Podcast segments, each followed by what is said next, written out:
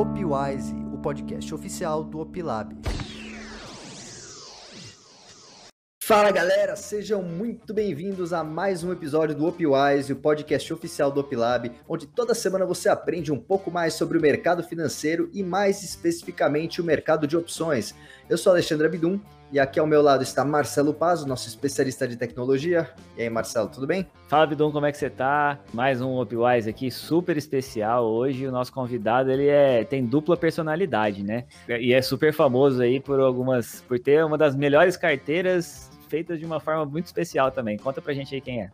Exatamente. Pessoal, ó, o convidado de hoje é o macaco mais famoso do mercado financeiro. Ele é mestre na técnica de anti-análise e tem uma das carteiras não recomendadas mais rentáveis do Brasil. Seja muito bem-vindo, Marcelo Aleme, também conhecido como Monkey Stocks. Tudo bem, cara? Tudo bem, pô, super prazer estar falando com vocês. Obrigado pelo convite. É, vamos desmistificar algumas coisas aqui né, no, no podcast. Vamos ver o que, que, que é verdade, o que, que, é, o que, que é lenda, o que, que é que o aleatório dá certo, o que dá errado. Tem muita história para contar.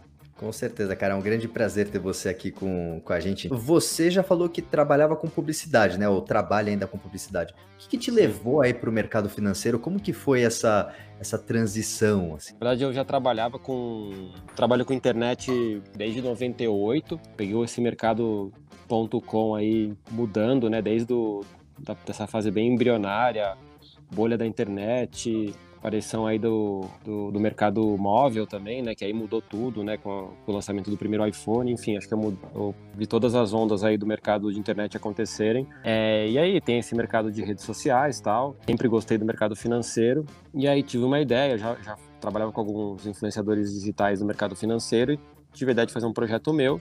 E aí, como todo bom publicitário, deu uma olhada no mercado para ver o que ninguém fazia ainda, né? A literatura toda da, da questão aleatória da escolha de ações e tal. Eu falei, putz, isso aqui ninguém está fazendo. É, e acabei criando um perfil aí que, que mistura humor com, com coisa séria, mas tivesse alguma coisa com uma unidade diferente, né? Que é, de fato, fazer uma carteira sem nenhuma análise, né? Escolher as ações aí de forma mais, mais aleatória possível. Então, foi é, a veia completamente publicitária, né? mas é dentro do, do, universo financeiro, que é um mercado que eu adoro, assim, acho que é um mercado bastante rico para se discutir, tem pauta todo dia, né? Toda, todo dia um mico sobe, um, um mico desce, então é fácil criar pauta para esse mercado. Mas ainda 100% é, 90% ligado ao mercado publicitário até hoje, né? De alguma forma. Sim, sim, eu ainda trabalho com essa questão. A gente está numa onda muito forte do marketing digital agora, né? Então acaba aparecendo também muito trabalho para fazer nesse sentido é, e do mercado financeiro também, porque é um mercado que eu tenho muito contato, né? Mas ainda o banco para mim tem algumas receitas já de, de, patrocinadores e tal, mas ainda para mim é um, é um side business ali, é um, quase que um hobby. A minha profissão ainda é publicitária, ainda de fato tenho minha agência e, e toco alguns projetos em paralelo. Né?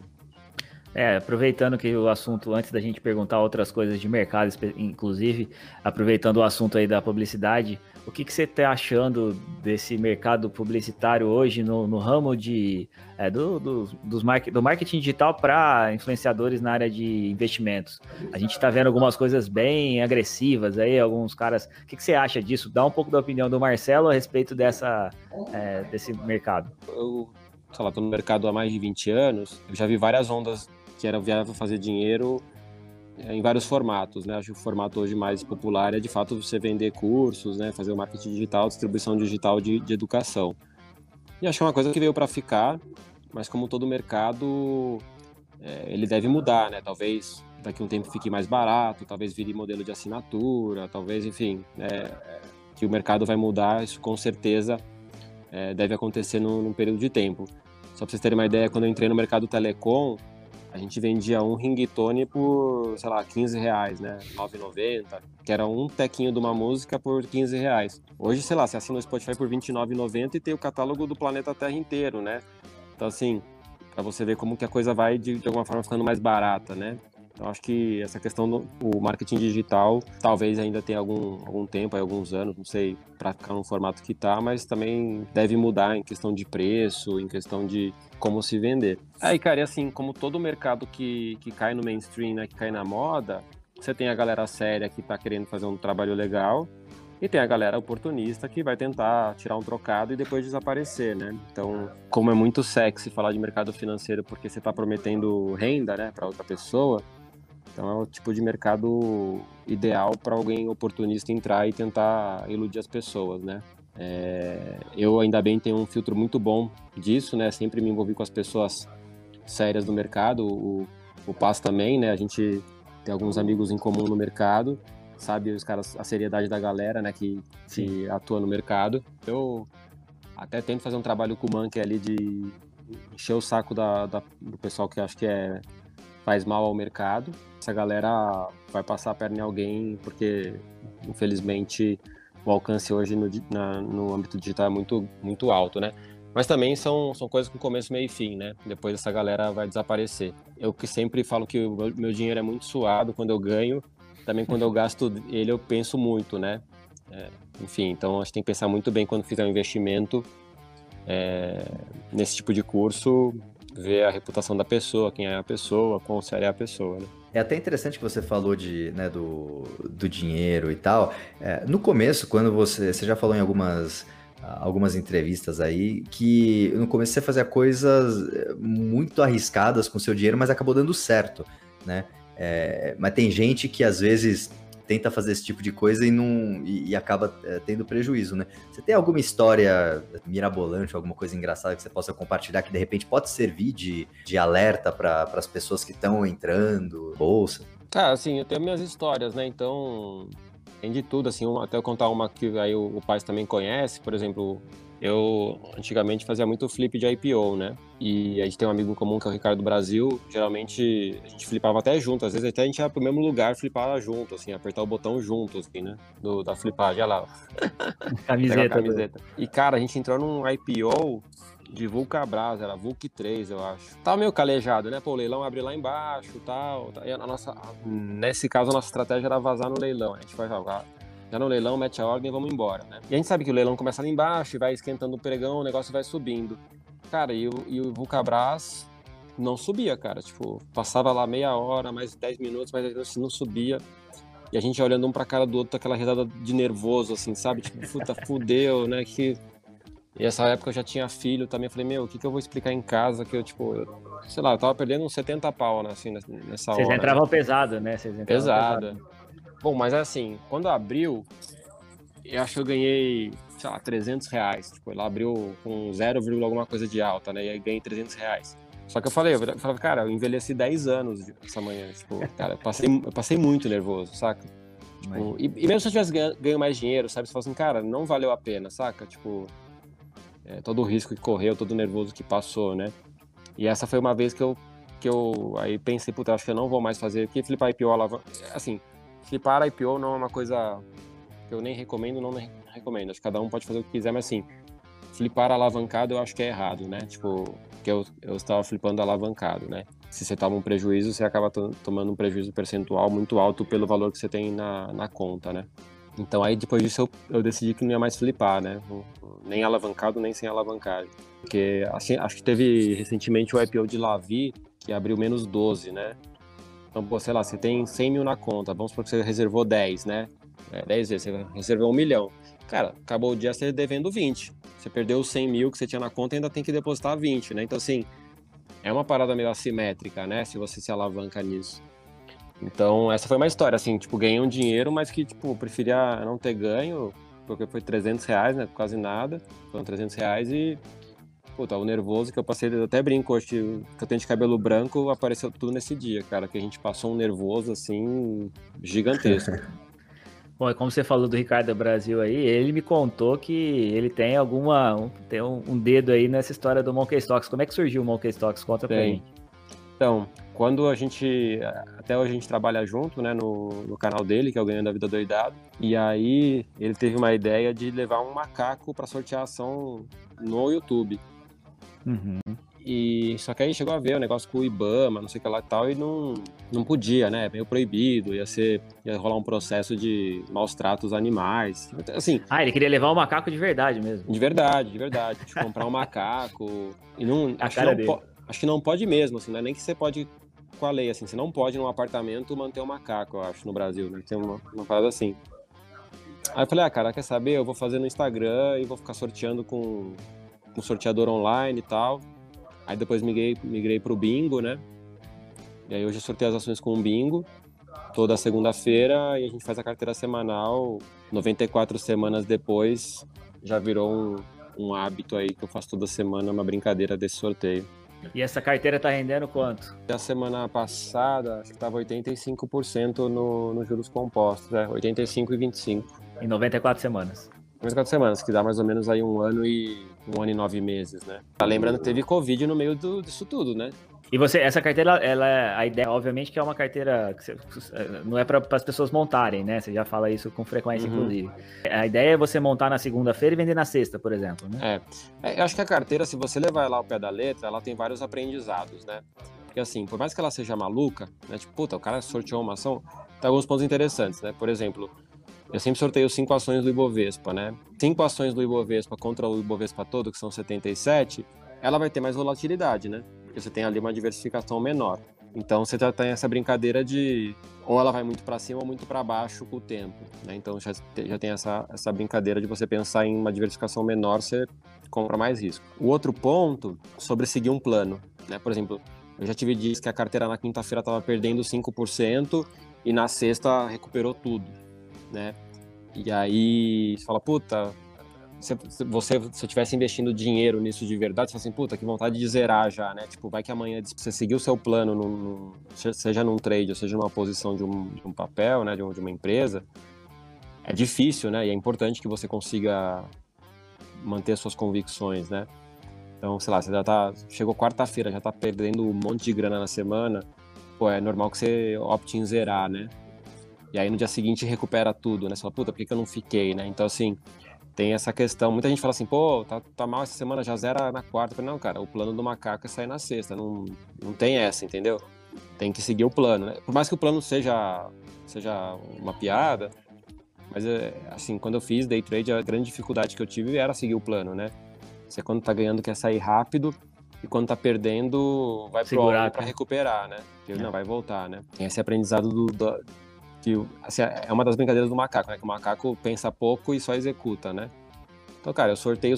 Tanto que assim, para mim virou. Essa brincadeira ficou tão séria que assim. Entendi, ó, hoje é quinta, né? Cara, eu não atualizei a carteira, não sei como tá. Porque de fato eu só quero saber no fechamento de sexta, né?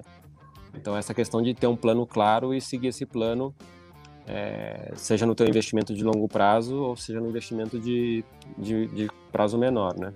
O Marcelo então, já seguiu a carteira do Monkey? Então, muita gente me pergunta se compra, né? Eu, eu nunca comprei, até porque eu, na época que eu comecei, que era pequenininho, mesmo sendo pequeno, não queria ter problema com nada regulatório, CVM e tal. Então, só fiz ela teórica sempre. Poderia ter feito de verdade, né? Que tá com um ganho interessante. É, e também, puta, o que eu vejo no mercado hoje, acho que a minha carteira não ia chamar a atenção da CVM. Se tem tanta coisa absurda que acontece no mercado, a CVM deixa passar. É. é. não sei se a minha carteira ia, ia influenciar tanto. Mas acontece muito de seguidor me mandar a boleta de compra da carteira, mas sempre valores muito pequenos. Né? Provavelmente o cara opera numa corretora sem corretagem e compra, é, sei lá, uma, uma unidade de cada ação, duas, tal, assim, só para brincar. Mas o que acontece mais é o pessoal comemorar quando cai na carteira, porque acho que por causa disso vai, vai subir, né? Porque caiu na carteira, vai subir. Então, é o que mais acontece. É. Ou o pessoal é muito. O pessoal dá da opinião, né? Sei lá, faz uma carteira só comigo, você, não, essa semana vai porrar, vai subir, agora essa carteira tá muito boa, então a galera curte muito dar opinião, né, sobre o que vai acontecer com a carteira. Eu não ligo muito, eu só compro e, e deixo correr. Você falou aí no começo que essa a ideia da carteira era uma, era uma, uma ideia que você, que você procurou alguma coisa que ninguém fazia e tudo mais, né? Não uhum. a carteira especificamente, mas falar da aleatoriedade. É, uhum. Então, existe ciência por trás da ideia do, do, da carteira do macaco, certo? de ciência, assim, acho que a outra tiração de sarro é de fato ver que no curto prazo as coisas não são tão, tão precisas, né? É, pô, se eu tô ali, eu faço uma, comparar, uma comparação com o ranking do valor econômico, né?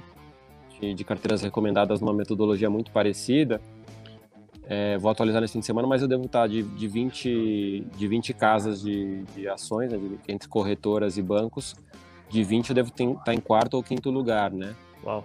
Então você vê que você sortear ações e, e ficar horas analisando no curto prazo, aparentemente não faz tanta diferença. Logicamente você sempre vai ter um outlier para cima e para baixo, né? Então o importante é que você não seja esse, esse outlier, né? Para não perder muito ou ganhar muito. Essa técnica do, do sorteio, ela lida muito realmente com aleatoriedade.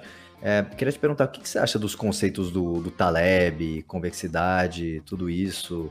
É assim, no, a carteira aleatória, ela não, se for seguir a regra, não, não é convexa, né? Assim, apesar de se diversificar muito, porque toda semana está trocando os ativos, você está no risco ali, você, né, você só está numa perna comprada.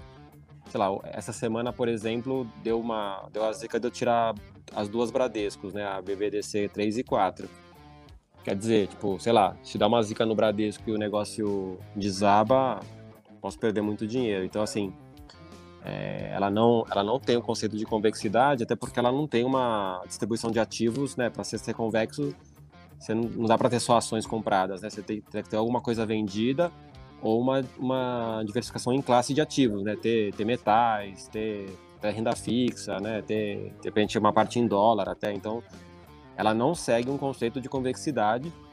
E a minha impressão é que, como ela é mais volátil e o mercado ainda está no final de bull market, ela pegou essa volatilidade e jogou lá para cima, entendeu? Então ela subiu junto. Então, se a gente for entrar num berzão pesado, talvez ela ande mais rápido para baixo também, né? Uhum. E você pensa em incluir alguns elementos, tipo de. Que nem você falou aí, de dólar ou alguma coisa vendida aí para dar um aspecto de é, talvez proteção em, em, em, caso realmente da gente ter algum estresse futuro, né, no, no mercado para carteira do macaco? Ah, então, eu tenho várias carteiras já, né, assim, fazendo, mas assim, toda carteira nova dá um pouco de trabalho, então eu tento fazer as coisas mais simples, né? Inclusive com o pessoal do Opilab a gente conversou para tentar fazer uma forma de cálculo para ter sempre uma put ou alguma coisa vendida para proteção. Só que a gente não conseguiu chegar numa conclusão ainda certa, né? Porque assim, falar, ah, vamos fazer uma coisa simples, vende BOVA 11, né? Se você tiver uma carteira que na semana tem ações com percentual muito pequeno em, em, no Ibovespa, você de fato não está protegido, né? Porque você pode tirar lá cinco ações que representam 1%, 2% do Ibovespa, né? É, com peso muito pequeno. Então a gente não conseguiu chegar ainda numa ali num parâmetro que de fato tivesse uma proteção real. Mas eu já tenho a carteira semanal, mensal, eu tenho uma carteira que eu chamei de carteira do Churume, que a gente é, votou as seis piores ações do Ibovespa. É, agora, inclusive, ela está perdendo do, do Ibovespa, né? ela está rendendo só 1% e o Ibovespa está rendendo 4% no período. É, tem a carteira nos Estados Unidos também, com 10 ações do S&P, que também está pau a pau com o S&P. É, cara, acho legal porque desmistifica um pouco. Eu acho que você acertar muito na bolsa é difícil, mas você pegar a onda ali na média e seguindo a galera, eu acho relativamente simples. Acho que é mais uma questão de você entender que momento do ciclo econômico tá para você ter uma exposição correta, né? Mas assim, acho relativamente simples você surfar uma onda de alta no, no médio, longo prazo. Legal, a gente tá, não sei se você sabe, mas a, a, o grupo aqui tá em, em, prestes a fazer o lançamento de uma research, né? Eu faço parte do, desse, desse time. Legal. E em breve, nas próximas semanas aí, a gente já deve soltar isso aí. Quem sabe você não tem uma carteira recomendada do Monkey Stocks na research, ó, que legal. A gente faz uma metodologia séria, obviamente, né? É, não que a, a, a, do macaco ela é um pouco aleatória, mas fazer uma coisa que seja do macaco, mas que seja séria, que a gente possa de verdade recomendar e a gente pode colocar no, na research. É. O que você acha? Bom, vamos ver, né? Assim, é, assim, eu gosto muito da parte psicológica, né, do, do investimento, né? Mas ao mesmo tempo, eu fico muito preocupado em ser uma coisa meio falando não é, não é nem em português, é um inglês, né? Tipo, eu fico com medo de ser um negócio meio buchitagem, assim, sabe? Porque é muito fácil você ser o técnico do, do trader, né? Não, cara, você faz ali, faz ali. Puta, e quando você vai operar, cara, né, quem entra em campo sabe o quanto é difícil ali na final de campeonato bater um pênalti, pênalti saca? Então é. Eu curto muito essa parte psicológica, né? Acho que é uma parte, principalmente para quem quer operar num prazo menor, poxa, é importantíssima, né? O pessoal se ilude muito que as coisas vão acontecer de forma natural, é difícil. É, o próprio Ricardo, que a gente já citou aqui, é o único cara que eu sei que ganhou muito dinheiro com day trade foi, mas o cara ficou três anos no 0 a 0 até pegar a mão, né? Então, quer dizer, você tem três anos de, de de vida para perder e, e, aprender uma coisa nova, né? Assim, não é todo mundo que tem esse tempo e esse dinheiro para ficar nesse zero a zero. É, então, acho uma coisa muito valiosa, assim, você saber, mas também não sei se eu, se eu me vejo com autoridade para ensinar alguém sobre isso, assim, mas é uma parte que eu me interesso muito. Né? Mais do que em si, de, de fazer o picking de ações, enfim. Acho que a parte mental é, é mais importante até depois de um tempo do que a, a parte técnica. É, e você hoje você opera é, na bolsa? Você só fala das ações? Você operou bastante no passado? Como é que foi a tua, a tua sequência de, de operador mesmo da bolsa? Você já contou um pouquinho aí da parte do, uhum. é, dos IPOs e tal, mas você já fazia, você fez long short também, que eu sei. Fiz. É, como é que como é que tá? Como é que foi essa história e como é que você tá hoje? Cara, eu, eu acho que eu gosto muito de falar de. Eu me sinto muita vontade em falar de, de trade, de qualquer operação, porque eu praticamente fiz tudo, né? Assim, então por exemplo, eu tenho um grupo no WhatsApp aqui que é uma galera mais iniciante na bolsa, então a gente está aqui, né, a gente tá falando, tá gravando em outubro, teve essas altas aí das empresas X aí, né, é, subiram num, num, dia, sei lá, 70%, aí no outro caiu 50% e tal, e a galera manda print, meu Deus, vocês viram isso? Eu já fui esse cara de, tipo, achar que vai conseguir saber tudo do mercado e achar que perder isso foi perder uma oportunidade de ganhar dinheiro, né? Com o tempo você vai entendendo que você não vai cobrir tudo, isso aí Geralmente é um pega-trouxa ali que vai chamar a atenção do, dos mais bobinhos que vão entrar e, e, quando o negócio realizar o cara tá ali posicionado, né? Então vai, a maioria de fato perde dinheiro nisso. Então eu passei todos os estágios, já fiz day trade, já fiz swing trade, já fiz long and short, já flipei IPO, já vendi call descoberto, já, meu, já fiz, eu acho que não, não quebrei por, por sorte de nunca pegar o dia ruim para tomar, né? Mas eu já já estava vendido em call e fui estopado pela corretora porque o negócio começou a subir, enfim. É, então já fiz de tudo um pouco, mas assim hoje eu opero muito pouco, né? Hoje eu opero também muito mais fora do Brasil do que dentro, né? Por umas questões ali de, de proteção cambial que eu acho que faz sentido nesse momento, né? Do, de impressão monetária e desenfreada do planeta Terra todo, nossa moeda ser relativamente fraca. É, então acho que faz sentido você ter uma exposição em outras moedas. É, mas no dia a dia, putz, eu acho que eu não abro uma boleta. Acho que quando a boleta é uma por mês, assim. Eu também hoje eu estou mais preocupado em deixar dinheiro em caixa em dólar, então eu acabo aportando dinheiro para fora, mas sem operar de fato, né? Só deixando no caixa em dólar. Né? É, mas acho que a última boleta que eu fiz no Brasil, acho que foi uma de Petrobras, assim, lá para abril, assim, tipo, tenho operado muito, muito pouco, mas assim, acabo lendo muito no mercado, né? Assim, a, as notícias, grupo de WhatsApp, Twitter, assim, são um prato cheio para fazer piada, né? Então é. Você não precisa estar operando para saber o que está acontecendo, né? Boa. Você falou agora dessa questão de da moeda e tal, da, toda essa questão de expansão monetária aí que está sendo feita. O é, que, que você acha de, de criptomoedas? Você acha que a, a aleatoriedade também funciona com, com as criptos? Você tem criptos ou não tem? Tem, eu estou inclusive fazendo uma brincadeira com, com alguns amigos de cripto, a gente faz uma carteira aleatória de criptos também. Essa tem de verdade, tem 5 mil reais. Legal. Né? Então eu sorteio entre cinco criptos e deixar o dinheiro em caixa. Inclusive sorteio hoje de manhã a, o rebalanceamento da carteira. Estou ganhando, acho que em 3, 4 semanas estou ganhando ali 2,5% mais ou menos né? Mas tem, tem gente que está na frente ali nessa brincadeira. Então, é uma brincadeira que a gente fez com a Foxbit. Então, tenho eu, tenho o Bo Williams, que faz a parte da análise técnica, é, tem o Canhada, que faz a parte fundamentalista. Então, a gente está brincando ali o que, que vai dar mais certo. E a gente vai ficar seis meses operando para ver quem, quem se dá melhor. A primeira semana eu fechei em primeiro, mas foi tipo o voo de galinha. Já estou em, em segundo ou terceiro, então não dá para. Mas assim, com certeza uma semana vai, eu vou ficar meio que alocado num negócio só e o negócio vai para cima e eu, eu me recupero. Que a aleatoriedade tem dessas de você acha que tá tudo ruim, de repente vem uma porrada na tua posição e o negócio volta todo. E você tá montando essa carteira com base em sorteio também? Sorteio, eu sorteio quais ativos vão ser alocados e qual o percentual da carteira em cada ativo. Então essa semana ficou, ficou péssimo, tipo, ficou é, 77% numa cripto e o resto em caixa. Tipo, tô super exposto sem nenhuma diversificação. Tipo, foi um sorteio meio maligno, assim.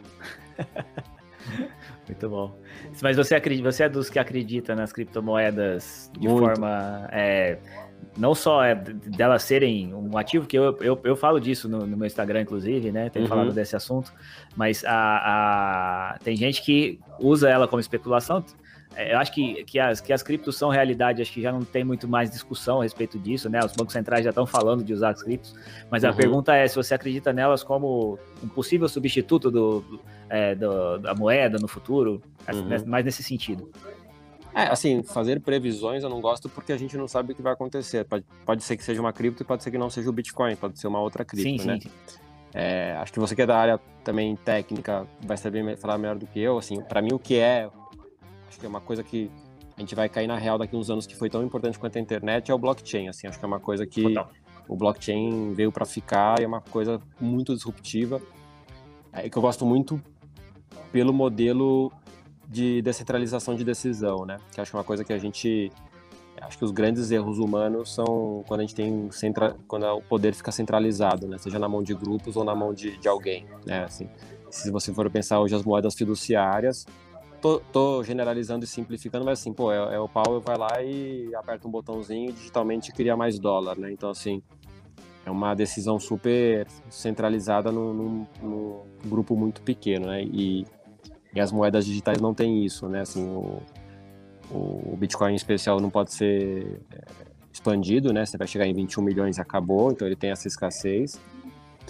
É, o que me chamou a atenção foi eu era um cara meio assim, puta, ah, cripto, puta viagem, não sei o que lá, esses caras, né? Aí, de repente, comecei a ver vários caras do mercado que eu gosto muito, falando muito bem e se interessando bastante, né? O, o Rittenband, o, o e tal. Eu falei, pô, esses caras estão falando, alguma coisa tem ali, sabe? Comecei a estudar sobre o assunto, é, entendi que a grande, a grande novidade é o blockchain, né? Mas aí surgiu, pô, o Bitcoin que tem Hoje a correlação do Bitcoin está mais tá acima de 70% com o ouro, quer dizer, então já está sendo visto de fato, pode ser visto como uma reserva de valor, né? E num momento de que talvez o mundo sofra uma inflação, né? Tem sinais que pode acontecer isso, a gente não sabe se vai acontecer. Pode ser um ativo legal para você ter um pouco de disposição é, para se proteger. É, se vai subir, cair. Assim, você citou, né, ah, tem gente que, que especula Bitcoin e tal. Cara, especulação tem tudo, né? Tem até, sei lá, tem até em tampinha de garrafa o cara quer vender e comprar, né, no dia. Então, assim, especulador vai ter em cada mercado. Acho que no começo no Brasil, principalmente, ficou muito vinculado à pirâmide financeira, que deu uma queimada de filme para quem não, não estuda mais a fundo. É, mas, cara, assim, eu acho, assim, eu gostaria que fosse o futuro, né? Principalmente pela questão de você ter uma moeda descentralizada, né? Você não precisa dar satisfação para governo, é, você não tem um cara decidindo se vai para lá, vai para cá. Acho um modelo de longo prazo que parece ser mais vencedor. É, uma coisa interessante também é que a gente começou a ver nomes grandes internacionais também é, se envolvendo em cripto. Então, por exemplo, o Paul Tudor Jones, que é um bilionário americano, anunciou que o fundo dele estava comprando. É, acho que foi na semana passada também saiu a notícia que o Jack Dorsey, que é o CEO do Twitter, também tinha comprado 50 milhões de dólares em Bitcoin. Então, assim, a gente está vendo cada vez mais essa galera aí, que é a linha de frente lá dos do Estados Unidos, que está tá se interessando por isso. É, só para vocês terem uma ideia, rapidinho, Marcelo, antes da gente, é, eu, eu, eu tô para fazer esse levantamento que eu não consegui ainda. Quando meu filho nasceu, ele tá com 8 anos agora, né? Uhum. Quando ele nasceu, é, meu sogro depositou 200 reais para ele lá, há 8 anos atrás e pôs na poupança. Isso tá esquecido lá, eu preciso, eu não sei nem quanto que tá rendendo, eu preciso ir atrás para terminar essa história, né? Uhum. Mas eu imagino que, sei lá, deve ter, sei lá, 300 reais, se tiver, 400, não sei se chega a isso em oito anos, né? Uhum. Ter dobrado de preço. Mas se ele tivesse comprado em bitcoins, ele tinha 500 mil reais hoje.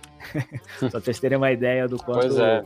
isso pode ser um é. pequeno investimento lá atrás, 200 reais, poderia ter virado. Ah, e, eu faço algumas. Tudo é, é super assim, né? Especulativo e, e, dou uma viajada nas ideias, né? Por exemplo, a Amazon tem mais ou menos, acho que uns 37, 38% do mercado americano de, do e-commerce, né? Sozinha. Então, assim, ah, o governo americano nunca vai aceitar Bitcoin. Cara, se a Amazon falar que aceitou, cara, 38% é. das vendas de, da internet é americana, cara. Tipo, não é o governo falar que não vai, cara. Tipo, se a Amazon falar aceito, o Facebook falar aceito, acabou, tá aceito, né, no, no planeta, sabe? Então, eu acho que as coisas podem mudar do dia para noite com um simples tweet, sabe? Com um simples comunicado de uma empresa gigante, assim, né? Por isso que eu acho que é legal você ter essa exposição, né? Para você estar tá, de fato exposto a esse tipo de prêmio, né? É, legal. Agora, mudar um pouquinho de assunto, tentar tirar de você uma história interessante aí. O, o, Ricardo também que me falou dessa. Parece que teve uma operação que vocês estavam fazendo, que teve um leilão que deu tudo errado. Aí, na B3, aí se tiver correr para o aeroporto, uma coisa assim, você, você deve lembrar de alguma coisa nesse sentido? No aeroporto? Ele falou que foi um leilão da B3, que o leilão saiu, toda a informação estava errada, vocês acharam que estava perdendo muito. Lembra disso ou não? Não, foi o contrário, né? Foi assim, quando Tava foi ganhando, fechar... É, só o Ricardo operava nessa época, faz tempo. É, eu tava no Rio a trabalho, tava na casa dele, e aí eu tinha que ir pro aeroporto embora tal. É, e aí, sabe quando vai fechar o leilão e vai. Aparece os números ali, né, de quanto tá cada ação valendo? Deu algum pau. Não sei se, se fechou muito alto a ação, muito baixo. Eu sei que ele. Acho que fechou muito alto, ele entrou vendido. Né? Tipo, ele viu ali a anomalia, uma simetria entrou vendido no leilão. E na época ele não tinha tanta grana. Acho que nesse leilão ele, ele se tivesse sido tudo correto, né? Ele teria ganho uns 45 mil reais, assim, né? No, no leilão de fechamento em, uma, em um ativo só. Caramba. E aí ele ficou, você conhece ele, né? Ele ficou histérico, né? Começou a pular no quarto, gritar, yeah, yeah, não sei o que lá e tal. Ele ficou muito doido, assim, e eu, caí na, na gargalhada, né? Tipo, eu tive uma crise de riso porque foi muito engraçado ele eufórico, né? Só, na época 40 pau devia ser, sei lá, uns 15% do capital dele, né? Pô, fazer 15% num leilão de fechamento, né? Pô, puta negócio mágico, assim. E aí depois saiu um comunicado na Bovespa que o leilão daquela empresa tinha sido cancelado porque tinha dado um bug no sistema. Né? Uau. Aí ele ficou. Era normal, né? No passado era normal dar uns bugzinhos assim na Bovespa, né? E eles cancelavam, ó, as ordens daqui para frente vão ser todas esquecidas, né? Anula. É, anula tudo. E aí ele deu aquela brochada master, assim, né? E aí, e aí, nisso tudo, a gente não conseguia sair do AP porque, assim, ele queria resolver isso, eu tinha que ir pro aeroporto, né? Ele, ele morava na, na Ilha do Governador, na época, é longe, né? Aí quase acabamos quase perdendo, acabei quase perdendo o voo depois para ir no pro aeroporto pegar o voo. Ah, legal. Mas foi engraçado assim, porque meu, ah, é tipo pegar um bilhete de loteria, né? Assim, você pega uma anomalia do mercado, entra pesado e faz uma puta grana, assim, sabe? Do... Em questão de só cinco minutos, né? Uhum. Mas foi engraçado, essa história é engraçada, que só conhecendo ele e sabendo quando ele fica histérico, como que ele fica pra, pra entender. Você deve saber, né? Porque você conhece a figura, né? Conheço, é, então. Inclusive ele tá no próximo aqui com a gente, ele vai gravar com a gente aqui também. Nossa. Ah, a gente vai, vai saber uma dessas histórias aí dele. Não, é, ele é, é, fantástico, cara é muito inteligente, né? Apesar de ser, parecer um maluco, né? é um cara, poxa, é impressionante como ele é inteligente. Cara, mas é incrível para você ver que no mercado financeiro não importa quem seja a pessoa, a, a questão do emocional tá sempre presente, Sim. né? Seja para euforia, seja para às vezes um medo, uhum. alguma coisa. Então, ó, tem histórias interessantes, assim, por exemplo, esse começo de ano, um cara que foi trabalhar comigo tinha pego uma rescisão da empresa antiga, falou, ah, quero fazer uma carteira, tal, não sei o que lá. É, eu já fiz minha reserva de emergência, fiz, fiz o beabazinho todo certo, falou, vou alocar tanto em ações. Aí a corretora dele, o cara, o assessor montou uma opção ali, ó, vai fazer isso em fundos, isso em ações, tal, tal, tal, fundo imobiliário assim. Ele me mostrou. Eu falei, cara, tá ok, assim, tá diversificado, tá legal, não tem nenhum não tem nenhuma coisa tipo, o cara alocou muito num negócio mágico que ia subir muito, sabe? Aquela, tipo, essa dica aqui, né? Não, tá tudo bonitinho. Só que eu falei assim pra cá, falei, cara, se você começar perdendo dinheiro, você tá tranquilo? Tipo, porque o mercado vai perceber, não, tô tranquilo e tal. Cara, no dia seguinte, cara, o cara tinha alocado mais de 100 mil reais, tá? De, de, tipo, em ações. No dia seguinte, ele tinha perdido 17 reais. Cara, de 100 mil caras perdido, o cara tava com a cabeça fritando. Fala, cara, perdi 17 reais. Puta, não tinha ter. Cara, você perdeu 17 reais, cara. Você tem, tipo, de 100 mil, cara. Para de viajar. Então, você vê assim, o cara que não tá acostumado mesmo, cara, qualquer fagulhazinha impacta. Eu falei, você viu como que é difícil, cara? Como você não tá preparado para ter renda variável, saca?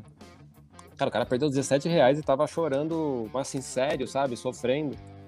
Ah. Então é a gente, só, a gente só se conhece no mercado financeiro de fato entrando em campo, né? E vendo como que você reage às coisas. É, eu já estive em operação de long and short extremamente é. alavancado. Já tive com 5 milhões numa operação, tava, cheguei a estar tá perdendo 280 mil na, numa, nessa Nossa. operação. E Petrobras ainda, hein? Era papai, que a gente chama de papai e mamãe, é. que era Petro 3 com Petro 4, né? Que N com PN, que é, que é pra ser mais... Então, o meu maior loss de long and short foi que por causa disso eu detesto a empresa até hoje. Lame. Lame 3 com 4, né? eu estava nessa, eu consegui, eu segurei mais tempo, viu? Porque eu não segui a estratégia e acabei é. saindo com bem pouquinho prejuízo nessa operação, então, mas muita gente perdeu dinheiro. Eu segurei tanto tempo que eu falei, quer saber? Agora eu vou realizar e... Porque a, a, a banda subiu, né? O, a média subiu, sim, sim. aí... O problema é quando você vê a, a média subindo e fala, não, agora se voltar para a média eu já tô no prejuízo também, né? Tipo, Total. Eu saí no prejuízo, eu já não curtia muito Americanas, que eu já brinco que é um camelô dentro de uma loja. Aí é só, só, só pra até entrar no. Aí é uma, uma, coisa mais do Monkey, né? Tipo, aí eu já entrei no espírito do Monkey e falo, cara, Lame, tô fora, cara. A, a Apple pode comprar a Lame, falar que vai reformular tudo tal, ter exclusividade de produto da Apple, mas eu nunca mais vou entrar na empresa, cara. Tipo, eu peguei birra. É, eu também. Né, e muita gente que estava nessa operação de long short na época pegou essa birra também, eu lembro disso. É. É, mas aí, voltando, a gente. Eu, eu tive nessa operação aí, depois eu fui me aventurar no, no day trade também. E aí é, é, outro mundo, porque essa operação mesmo, eu tava. Cheguei a estar tá perdendo 280 mil, mas eu tava tranquilo. Eu tinha tanta segurança na, na, na, no negócio que eu fiquei tranquilo. Passei alguns meses ali, é, não, não, me, não perdi o sono, mas fazendo day trade eu perdi muito dinheiro é, em muito menos tempo é, e fazendo o que você sabe que o problema é o psicológico, né? O que, que uhum. você pensa do day trade hoje em dia, a comunicação de day trade? Você acha que é, uma, é o tipo de operação que dá para ganhar? Você já falou aí agora que são do, o Ricardo é um dos únicos que você conhece que realmente ganha dinheiro. O que, que você pensa uhum. a respeito disso? Cara, é, eu acho que é um, é um mercado que o pessoal não entra com um aprendizado sólido, né, para operar. É, o que a gente já falou no começo, tem muito vendedor de sonhos, saca? Tipo, que fala que é fácil, que é simples. É, não é. é. E outra coisa, eu acho que assim, hoje as alavancagens que as corretoras dão, passa uma ilusão que você está operando pouco, é, mas na verdade você tem que fazer a conta para entender o quanto você está alavancado de fato e quanto você deveria estar, né? Então, por exemplo, eu nem lembro direito, assim, eu só operava dólar, né? Quando eu operei day trade, só na BMF só dólar, né? Que foi onde eu me, me dei melhor. Mas assim, Cara, um contrato cheio de dólar você tá operando 50 mil reais hoje, sei lá, né? Acho que até mais. Contrato cheio opera... de dólar. Né? E você opera com, sei lá, milão na conta, entendeu? Então, a galera não sabe fazer essas contas e tá achando que, que tá operando. Se eu perder aqui, eu vou perder 100 reais. Não, cara, se o negócio for embora, você vai ficar devendo dinheiro, entendeu? Né? Então, assim, e não é, assim, é pouco. É... e não é pouco. Então, acho que essa questão da alavancagem, o pessoal tinha que aprender a fazer a conta de alavancagem, é, não é um mercado fácil, porque as técnicas não são tão fáceis de você né, assimilar. É possível assimilar? É possível assimilar, mas assim, além disso, tem uma questão psicológica, né? O pessoal, é, uma coisa que eu acho que é uma, uma falácia narrativa é o seguinte, até estava falando isso ontem, por exemplo. O pessoal fala, não, olha, você faz, é estatístico, se você fizer cinco trades para ganhar 3 para 1, é, na média você vai ganhar. Só que acontece o seguinte, o cara que geralmente vai pro day trade, o cara tá precisando de dinheiro cara não tá ali para brincar. Então eu falo assim, ah, eu preciso fazer mil reais por dia para pagar minhas contas. Cara, se no primeiro dia você faz menos 300, no segundo dia você tem que fazer 2,300. Porque você tem que fazer os mil do dia anterior e recuperar os 300 que você perdeu. Então essa parada de, não, mas de cada cinco, cara, não vai funcionar, porque o cara tem, tipo, boleto para pagar no fim do mês, saca? E, e, eu já operei day trade, tipo, você começa o mês ganhando, você opera liso, suave, você começa o mês perdendo, você já opera estressado, velho, porque você quer recuperar, entendeu? É, pô, isso não é que estão me contando, eu, eu vivi isso, tipo, eu operava vivemos, assim, né? Vivemos, né? Pô, primeira semana, você vai lá, loss, loss, loss, três primeiros dias, pô, minha meta era 1.500 positivo, 500 negativo. Meu, começava o mês lá, menos 500, menos 500, menos 500. Falava, caralho, amanhã eu já vou entrar com 10 contratos de cara, porque eu pô, é, a tua mente é foda, entendeu? Assim, é difícil, cara, de, de se controlar, né? E, e olha assim, não estamos falando de pessoas é, mal preparadas, né, ou despreparadas, né? Tipo, a gente, pô, eu tinha consciência do que era alavancagem, de como operar, que eu tava fazendo merda, mas ia fazer assim mesmo, né? Tipo, é, então, assim, é, é, muito difícil, cara. Assim, pô, não é impossível, porque a estatística mostra que lá 0,0 alguma coisa por cento ganha. Pô, se você for esse 0, alguma coisa 0% ganhando, parabéns. Né? Eu conheci um cara que foi o Ricardo, mas a maioria ou vai desistir ou de fato não vai ter sucesso. Né? Não, realmente, isso que você falou é muito verdade. Eu, eu, eu fico pensando, por exemplo, é, desde março que a gente está tendo essa recuperação aí, e a gente vem falando, ah, um pulo do gato morto, pulo do gato morto, mas a gente estava uhum. até comentando outro dia com, com o Marcelo Paz, a gente fala, pô, mas esse gato não morre, né? Tipo, porque. Nunca vi um gato, um gato morto tão vivo. É, nunca vi um gato morto tão vivo. Ah, é... então. Não, pode, pode complementar, desculpa. Não, não, pode falar, eu só, eu só ia falar isso mesmo, que realmente o, assim, é, tá subindo, né? É o que a gente tá vendo. É, então, a, a, a economia em si, né, o mercado financeiro é, é extremamente complexo, né, assim, então, de fato, o bear market ainda não, não consolidou o pé ali, e muito por questões de estímulos financeiros, né, que principalmente o Fed tem feito, né, então enquanto ficar essa injeção, né, é tipo você ficar dando adrenalina ali pro cara que tá com uma parada cardíaca, né? É que uma hora o cara tá com tanta adrenalina que aí que infarta duas vezes, né? Em vez de uma só. Tanto que esse, esse pacote aí que tava para sair, que parece que não vai sair até as eleições, talvez deu uma, uma freada no mercado de forma geral, né? Porque assim, os sinais econômicos eles estão bem fragilizados, né? Essa alta não reflete recuperação econômica, né? Na bolsa. Ela é muito mais Longe uma euforia, né? uma, uma, especulação ali desenfreada do que uma recuperação econômica. Né? Tanto que, se você. Logicamente, não dá para você olhar um indicador isoladamente e concluir muita coisa, mas se você olhar o, o PL do, do, da, da, Bolsa Brasileira, acho que é o PL mais caro da história, né? Porque as empresas, de fato, estão faturando muito menos, né? Tem que tomar cuidado, né? É um momento de, de cuidado aí, de parcimônia. Né? E o Marcelo Aleme, como pai, você tem é é uma, duas filhas, né? Uma filha? Eu tenho um casal. É um casal, um tenho, casal, legal. Tem um menino de 7 e uma menina de 4. E como o Marcelo Leme, pai das crianças aí, o que, que você faz para cuidar da saúde? Você pratica esportes? Conta um pouco do, de você e da sua vida pessoal. Cara, o, o, acho que nessa pandemia me ajudou isso, né? Como eu sou um cara muito aficionado por rotina, né? De acordar, meditar, ler, fazer esporte, planejar o dia tal.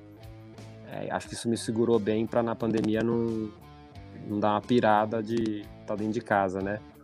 Então eu planejo meu dia e saio executando, né? Isso é, acho que é importante. É, acho, que, acho que quem tem filho sofreu muito com filho pequeno na pandemia por causa da escola, né? Total. Que mostrou que a gente está longe de, de ser eficiente no, no homeschooling, né? Tipo, a gente precisa Acho que desenvolver técnica, ferramenta, não sei o que precisa se fazer ainda, não tenho a resposta, porque de fato, exemplo, meus filhos têm na, nessa faixa de idade de 7, 4 anos, putz, o interesse por, pela escola remota foi, foi baixíssimo, né? E acho que a maioria sofreu com isso. Até a escola deles está de parabéns porque fez um puta trabalho para tentar diminuir classe, fazer rodízio de professor, rodízio de aluno tal, mas assim, de fato, é bem difícil com os filhos em casa, né? Então acho que para mim a maior dor foi essa, que é uma dor pequena, né? Se pensar do que a economia está passando de gente que perdeu emprego, enfim, perdeu algum parente é, por questões do Covid, acho que é uma dor pequena, mas de fato é algo para se pensar, né? E se repensar a educação infantil, porque a educação infantil, infantil remota acho que está longe de estar tá, tá bem resolvida. É, mas aí é o ponto até polêmico que eu vou aproveitar para te perguntar. É, mas esse é um ponto até polêmico que você está falando a respeito de é, educação escolar e infantil aí à distância. Você uhum. acredita que é, essa, a ideia da pandemia de a gente ficar trancado em casa era uma era correta fazer? Primeira coisa. E a segunda coisa é a gente está vendo tudo voltar ao normal. Eu, aqui na, eu moro em São João da Boa Vista aqui, que é uma cidade média, vai, é uma cidade pequena para média. Uhum. É, e o pessoal está saindo na rua né, na, na, balada de noite, nos barzinhos estão lotados, ninguém tá usando máscara, já acabou tudo. E uhum. a hipocrisia, para mim, isso é, uma, é pessoal, opinião pessoal minha, né? Isso é uma hipocrisia porque a gente tá vendo tudo isso e a escola não funciona, né? Uhum. E aí eu fico me perguntando até que ponto, por que, que a escola não volta? Qual, qual que é o uhum. motivo da escola? E, e, a escola é uma coisa que no Brasil é obrigatório. Você acabou de falar do homeschooling, a uhum. gente não tá preparado, mas é, é diferente eu querer, como pai, fazer o homeschooling e a gente ser obrigado a fazer isso, né? Que é o que uhum. aconteceu agora. Uhum. É, e, e, e, aí, a gente é, deveria ser assim mesmo? O que, que você, qual que é a sua opinião a respeito desse, desse uhum. movimento? Eu acho que tem alguma coisa extra aí, né? Uhum. Ligada às escolas aí nessa história é. toda. Acho assim, primeiro com relação ao lockdown ou não lockdown, lockdown vertical, horizontal, diagonal, que o pessoal inventou aí um monte de termo. Cara, eu, eu não me sinto à vontade para opinar porque eu não vi nenhum estudo, ou não me aprofundei em nenhum estudo que falasse, nossa, olha isso aqui, puta, achei que o cara se aprofundou e de fato teria sido melhor a gente ter feito isso, né? Tipo, eu não, eu não me sinto à vontade para opinar porque ia ser uma coisa para mim de achismo, né? Assim, de, de, ah, eu acho que é isso, eu acho que é aquilo, né? Então acho que até sair um estudo mais sólido que comprove alguma coisa, acho que eu não, não, não gostaria de dar minha opinião. É, agora, assim, opinião é, social, é, eu que sou um cara que, que namora muito com a questão libertária, com a questão de Estado menor, é, eu acho muito ruim você ter o Estado tomando decisões por você, né? Então, nesse sentido, eu falo assim, ah, cara, eu acho que é, tirando, a, como eu não sei se vai morrer mais ou morrer menos, é, que, é, que, é, é, um ponto muito importante. Total. Eu, eu sou a favor das pessoas decidindo o que elas querem fazer com a vida delas, né? Então, assim, pô, quem sai, quem quiser sair, sai, quem não quiser, não sai, né? Então, assim, até a questão de escola, por exemplo, a escola dos meus filhos voltou num período agora parcial, né? Acho que eles podem ir duas vezes para a escola por, por semana. Cara, eu preferi não mandar. Falta só um mês para acabar o ano deles. Eu tenho como deixar eles em casa, né? Eu tenho a praticidade de poder trabalhar de casa, né? Minha esposa tem a praticidade de poder atender os clientes dela e voltar para casa. Então, assim, é, no nosso livre arbítrio, né, de decisão, a gente preferiu que eles ficassem isolados por mais tempo até, enfim, ter uma vacina ou algum outro tipo de solução. Mas não condeno quem está mandando os filhos para a escola. É o que eu falei, assim, a pessoa é livre para decidir o que ela quer fazer, né? Então acho que cada um tem que decidir é, por si. Eu sou tão, eu sou tão, eu detesto cigarro, né? Sou um cara que tem problema com cigarro, tenho alergia, tive parente que fumava em casa e, e tenho uns traumas aí de, de alergia a cigarro. Mas por exemplo, eu sou um cara que defende que, que fumar deveria ser opção de cada um e o restaurante receber a pessoa que quiser fumar ou não, entendeu? Assim, ah, mas faz mal à saúde. Cara, aí você não vai no restaurante, cara. Ah, mas a Uma comida é coisa... é gostosa. Pô, então você vai. Coisa de propriedade privada mesmo, decidir é, o que sim. deve ser feito, né? Que o pessoal fala, ah, mas o cigarro, você, você é maluco, Marcelo, você não já falou. Cara, o cara que aceita ou não um cara que fuma dentro, não tem benefício fiscal, não tem nada diferente. No final ele vai ter que pagar as contas dele. Então, se o cara, não, não, eu acho que meu cliente tem que fumar aqui dentro, tudo bem, eu acho que eu não iria frequentar o restaurante do cara. Saca? Tipo, porque eu, eu ia me incomodar. Mas é o direito dele escolher isso, entendeu? E não do Estado impor a lei, né? Por mais. Porque, sabe, porque faz mal à saúde. Cara, açúcar branco faz muito mal à saúde, açúcar refinado. Saca?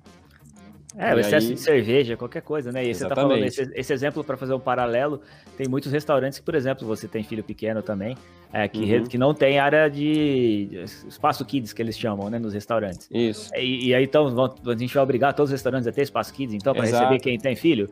Eu como pai de criança pequena, eu prefiro os restaurantes que têm espaço e não vou nos que não tem. É, só simples. Eu tenho, assim. eu tenho assim, eu acho que tem algumas. É uma questão muito de posicionamento pessoal, né? Assim, por exemplo, quando a minha esposa estava grávida eu também não curtia furar fila porque tava grávida, não sei o que lá, porque assim, cara, você vai sair para jantar, ah, mas a minha esposa tá grávida. Cara, é tua opção sair para jantar. Saca? Ah, se ela tá mal pra jantar, cara, fica em casa, cara. Janta em casa, entendeu? Então, assim, eu, eu sou um cara que tem esse pensamento de, tipo, acho que todo mundo devia ser tratado praticamente igual, com algumas exceções, né? Pô, deficiência, acho que o cara que é idoso também poderia ter, que é discutível até, né, essa questão da idade. Porque se tem muito idoso que é muito bem de saúde e muito bem financeiramente para ter algum tipo de privilégio, mas assim, enfim, acho que daria outro podcast para a gente gravar isso sobre essa, essa, esse pensamento mais, mais liberal e de, de, ah, de accountability, né? De, de uhum. responsabilidade de, mesmo, de autorresponsabilidade. De, é, mas enfim, aí também não quero se entrar a fundo, vai ter gente que vai começar a me julgar demais aqui e me, me odiar. Porque... É que é, é, sempre um assunto polêmico, né? Principalmente agora que a gente está vendo muita é, polarização, não só no Brasil, como no mundo mesmo, né? Só a gente olhar para as eleições americanas, é, uhum. não está nem sendo uma coisa de, é, esquerda ou direita, tá uma coisa tipo Trump ou não Trump, né? Então, assim, é. tá uma coisa que a gente vai ver aí como que sai o, o resultado, né? Não, e o mercado financeiro tem esses vícios, né? Por exemplo, o cara fala assim, o mesmo cara que é dono de fundo que era o gênio, quando o fundo desaba, fala, não, porque o cara é um picareta. Bichão, quem leu ou não leu a tese do fundo do cara e pôs o dinheiro lá foi você. Não vai culpar o fulano porque, ah, porque eu li no Twitter que o fulaninho falou que tal coisa ia subir, eu comprei e caiu. Eu falei, cara, quem leu, acreditou e tomou a decisão que ia comprar foi você, cara. Não foi o cara. Então, sim, pessoal curte essa terceirização da, da, da decisão, né? É, então, eu, eu, até por isso eu nem idolatro, nem, nem culpo as pessoas demais por causa disso, cara. No final, quem se convenceu e apertou um botão ali para tomar a decisão fui eu, né? Acho que o, o pessoal Marcelo... precisa aprender bastante com isso ainda. Né? O Marcelo ou o Monkey operam opções? Hum. Cara, eu fiquei comprando. Eu operei já bastante, né? Fazia umas travinhas de alta, de baixa. Fazia muito. Agora eu não lembro se, se é borboleta ou se é straddle, aquela. Tipo... Porque assim, o que, eu fazia? Sempre tinha um feriado grande no Brasil, em algum lugar do mundo, eu fazia umas operações que falava assim, ah, sei lá, quando tem o feriado do final de ano na China ali, né? Que é, pra gente acho que, é, acho que ele rola em, em março, Tipo, o minério de ferro fica fechado uma semana. Cara, eu comprava vale pros dois lados e falei, meu, se o mercado porrar para cima ou para baixo, talvez eu ganhe dinheiro, né? Carnaval fazia isso também, né? Tipo, pegava no fechamento de carnaval, sei lá, Petro pros dois lados e falava, ah, se, se um dos dois lados andar, eu ganho uma grana. E quando você não ganha, você praticamente sai no zero a zero, né? Então valia a pena fazer algumas operações assim, mas sempre com muito pouco dinheiro, assim, né? Coisa de mil, dois mil reais, assim, sabe? Nada também para falava, não, vou me aposentar nessa, nessa operação, né? Sempre pequeno. Quando tava no, no Covid que o negócio caiu, eu fiz umas operações de put também, né? Mas assim, algumas operações deram um pouquinho certo e outras também viraram um pó, porque o mercado também subia tão rápido, né? Que a gente não. não foi, assim, foi puramente especulativa também, né? Não foi nem para proteger carteira, que eu já tava com a minha exposição super baixa puramente especulativa para ver se o negócio desse uma afundada num dia, de repente você pega um negócio e faz 300% num dia, mas também fazendo isso com mil reais, quinhentos reais, assim, nada... É muito mais para você já operou, né, Marcelo? Você sabe, né? Aquele gostinho do, é, do, aquele sabor de, ai, ganhei mil reais na semana ali no meu tempo livre, né? Oh, Só para falar que você, você ganhou um trocadinho ali do, sem fazer muito esforço, né? É, eu diminui aí... bastante, eu diminui é. bastante o nível de operação, porque eu tô com outros projetos tocando e não, dá, não tá dando tempo, mas operar é bom demais, né? Para quem gosta disso, é... o mercado é fantástico. É, não, assim, o que eu mais gostava, você que já fez long and short, né? Tinha muito somente Gol com azul e Eco Rodovias com CCR. Total, Cara, quando, quando, você entrava 11 da manhã e dava 3 da tarde, já voltava, você já saía no day, tipo, long and short day trade. Total, Cara, é, tem algum hormônio no cérebro que libera que é uma sensação muito boa, cara. Nossa, fiz 3% no dia. Puta, que delícia. Não vou ter que ficar todo dia abrindo planilha, conferindo se a relação voltou, saiu, né? Se... Pegar um long and short. Porque assim, é, o long and short você chega a ficar, sei lá, 20 pregões né, no long and short, né? Tipo, é, pô, mas você fazendo day trade é uma sensação, puta, delícia, é, o de né? Petro, esse de Petro que eu fiquei nesse coisa, eu fiquei três meses ou quatro. Então, é, então. Já peguei. É, o da Lame eu tava acho que uns 25, 30 pregões e falei, ah, cara, tchau. Vou, vou realizar. Mas pegar um long and short no day trade é coisa. uma delícia, né? Até acostumar mal, né? Demais. Cara, de uma forma puramente aleatória, é, hum. o Monkey prefere fazer short de Magalu ou ficar comprado na Oi? Acho comprado na Oi, né? é mais assimétrico, né? Assim, é. a, a Oi, até onde eu sei, de zero não passa, pelo menos, né? É. Mas vai saber, né? Se fizer short na Magalu, não tem, parece que não tem limite, né? Não tem, é, então. É, ah, é mas não teve ainda, né? Exatamente. É, a gente tá chegando ao final do programa aqui, Marcelo, tá sendo muito legal o papo. No final, normalmente a gente faz uma pergunta, a gente chama a pergunta Opwise, né? Que é o nome do hum. programa. Que uhum. a ideia é você dar uma dica aí para quem está começando no mercado, ou uma dica de qualquer coisa, pode ser até de marketing, uma coisa que você fala, uma mensagem que você quer passar para as pessoas, que você fala assim, se eu pudesse falar uma, uma dica para as pessoas, qual seria? Cara, até que você tem escrito aqui, acho que é uma dica até meio holística assim, é, não antecipe seus sonhos. É, eu acho que a gente se, a gente no mercado financeiro você acaba colocando os pés pelas mãos quando você começa a antecipar sonhos, né? Então, é quando você quer ganhar a grana mais rápido, é quando você quer fazer aquela viagem que você ainda não tem a grana, então você mete o cartão ali parcela, né? Então, quando você fica ganancioso ou especula demais, é porque você está tentando antecipar algum tipo de sonho, né? Então, acho que é o, o recado sério, assim, E até meio filosófico é isso, cara, é não antecipar sonhos, cara. Se você viver tua realidade ali, a chance de você se dar bem no longo prazo é muito maior. Monkey, cara, muito obrigado pela sua, eh, pela sua presença. Como que as pessoas encontram você nas redes sociais? Cara, no Instagram é o arroba monkeystocks, né? É, tô com, passei de 110 mil seguidores, já tá, tá muito maior do que eu já, sei lá, imaginei que seria. Qualquer tipo de pensamento que eu tinha, não, achei que ia ficar desse tamanho. E tem no Twitter também, que é o, que é o arroba também. Aí no Twitter, eu, como a, o Twitter deixa você ser um pouco mais ácido, né? Então eu eu destilo um pouco de veneno lá também para ver o que. que... Sim, Twitch é uma comunidade meio. Meio esquisita, né? Eu tô uns testes ali de umas coisas mais, mais apimentadas para ver como o pessoal reage. Muito bom. Boa. É, você tá com 113, eu tô com o seu Instagram aberto aqui, você tá com ah, 113 boa. mil seguidores, mas você tá precisando seguir mais pessoas, hein? Você tá com 666 seguidores, tá precisando seguir mais um aí para sair não, da... não. Isso aí é, cara, isso aí é pensado, isso aí é pensado Pensado, e quando né? fala assim, puta, preciso seguir esse cara, eu sigo e deixo de seguir outro. e, eu, e ó, se um dia eu conseguir chegar em 666 mil seguidores, eu também vou fechar o perfil. Ninguém vai me seguir. Olha só, esse lado eu não, não, a gente não conhecia, não. Vai. Cara, a, a, questão até de. A gente tá falando de marketing, né? Eu acho que uma coisa que é legal nas redes é quando você consegue criar memes, né? E, cara, tem muita coisa pronta que você pode se apropriar, né? Essa brincadeira, né? Tipo, a, sorteio aleatório, eu faço um negócio que tem macumba, tem voodoo para ajudar e tal.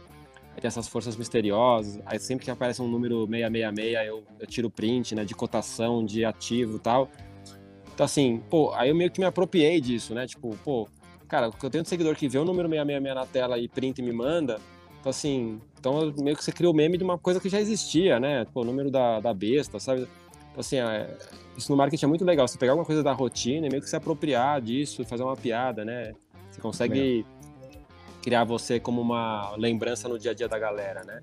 Então eu faço isso demais, tanto do café lá, do café do, do, do macaco, de tirar ir no shopping tirar foto de quem está listado na bolsa e, e, colocar o ticker do, da empresa. Então, acho que você conseguir pegar o dia a dia do teu, teu seguidor e, e, e passar para ele assim de uma forma natural é um dos segredos ali para você ter relevância né, na, na vida da galera. Maravilha. Marcelo Paz, como que as pessoas encontram você nas redes sociais? Bom, como sempre, começo agradecendo a presença aqui do Marcelo, meu xará e o, o Macaco ao mesmo tempo. É, obrigado pela presença, foi muito legal o papo. É, com certeza a gente vai chamar para outros papos, eventualmente mais para frente a gente está querendo trazer mais convidados ao mesmo tempo. É, para me seguir, Marcelo H Paz, Marcelo com dois L's H Paz. E lembrando que a gente está em fase de lançamento da nossa research, que provavelmente quando esse episódio aqui for ao ar, a gente vai estar tá no meio do lançamento, então é, acompanhe aí, eu posso até, inclusive, já vou falar o nome, a, empresa vai chamar O2 Research, é, e estamos em fase de, de, de, lançar esse foguete aí. É, e conta pra gente, Abdul, como é que a gente te encontra. Exatamente, pessoal. O2 Research vai ter muita coisa boa. É, para me encontrar no Instagram é velhoinvestor, lá vocês encontram as outras redes. Para você que está nos assistindo, muito obrigado pela sua audiência. Siga a gente nas redes sociais, é opilab.app no Instagram. A gente tem também o nosso canal do YouTube, Opilab. Estamos também no Twitter como OpilabApp e o Facebook. Também temos o nosso site, onde você pode ver lá todos os nossos artigos. A gente posta coisas no blog toda semana, com bastante conteúdo para você. É só você acessar www.opilab.com.br. E é isso. Compartilhe esse podcast e até a próxima.